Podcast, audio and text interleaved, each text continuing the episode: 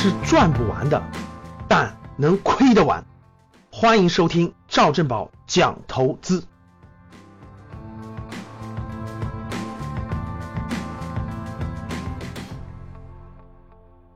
在九月二十二号到二十三号这两天的时间内，西安、重庆、南昌、南宁、长沙、贵阳、石家庄、武汉等八个城市密集出台了新一轮的楼市调控措施，从限购到限售，这些城市呢，大多数都实行了限售政策。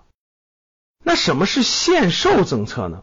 顾名思义，限购政策就是，比如说北上广深啊，基本上都是社保不满五年你就不能买房子，只有社保满了五年，然后你才能购买商品房。那限售政策什么呢？限售政策是新购进的住房，含新房和二手房啊，只要你新买了，很多城市推出政策就是几年之内不许转让销售。比如说啊，这次推出政策是像南宁呀、重庆呀、南昌啊等等的，就是买了商品房以后，取得不动产权证以后，两年之后才可转让。像贵阳、长沙这次要求的是商品房住宅呢，取得产权证满三年后才可转让。石家庄这次相当牛哈，必须是五年以上才可以转让。大家想一想啊，石家庄要五年以上，别的城市虽然是两年到三年，但是大家要知道。作为新房子来说，基本上拿房本怎么也得一年多的时间。等你拿上房本，再那啥，基本上都到四年五年左右了。这次限售令可以说是非常精准的。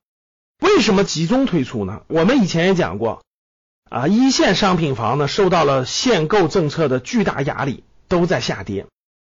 从二零一六年底房产调控到现在啊。我在北京可以明确说，商品房住宅是一平米平均是降了一万。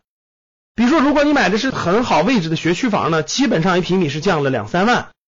如果你买的是周边的房子呢，基本上一平米降了一万块钱。比如说，原来你是卖五六万的，现在基本上降的四五万；原来十万左右的，现在八九万，反正基本上是平均降了一万。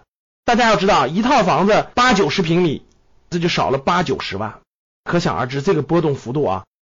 那这次限售的城市呢？很多都是过去一段时间涨得还是不错的，好多资金呢就跑到二线城市去了。刚才我说这些城市，大家看到了，都是地区级的核心城市，人口流入压力比较大，所以过去呢还在不断的上涨。像西安呀、重庆呀、南昌、南宁呀、长沙等等这些城市，基本上过去都是在上涨当中的。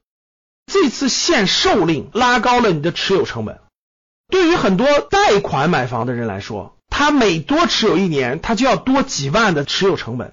那每多五年，这几十万的持有成本上去了，他很难获得高额的暴利空间了。房产政策无论是限购还是限售，其实都在去金融化，把依托在房子身上的金融产品的属性给它剥夺了。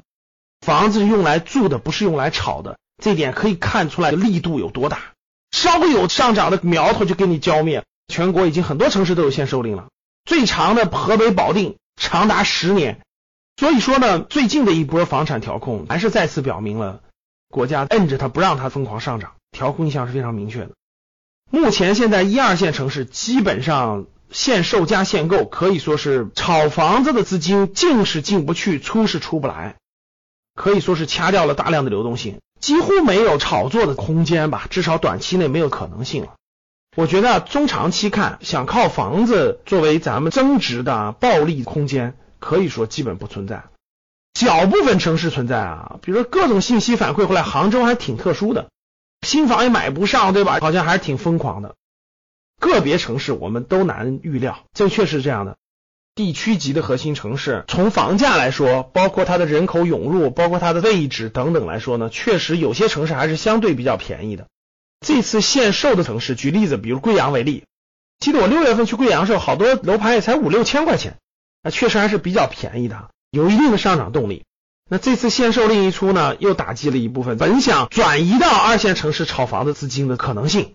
回顾最近次房产调控，个人观点还是想通过房地产市场获得暴利的这种可能性越来越少了。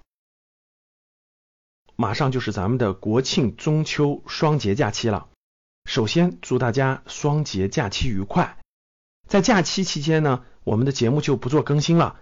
我们十月九号假期结束之后继续更新节目。非常感谢大家。当你看到我所看到的世界，你将重新认识整个世界。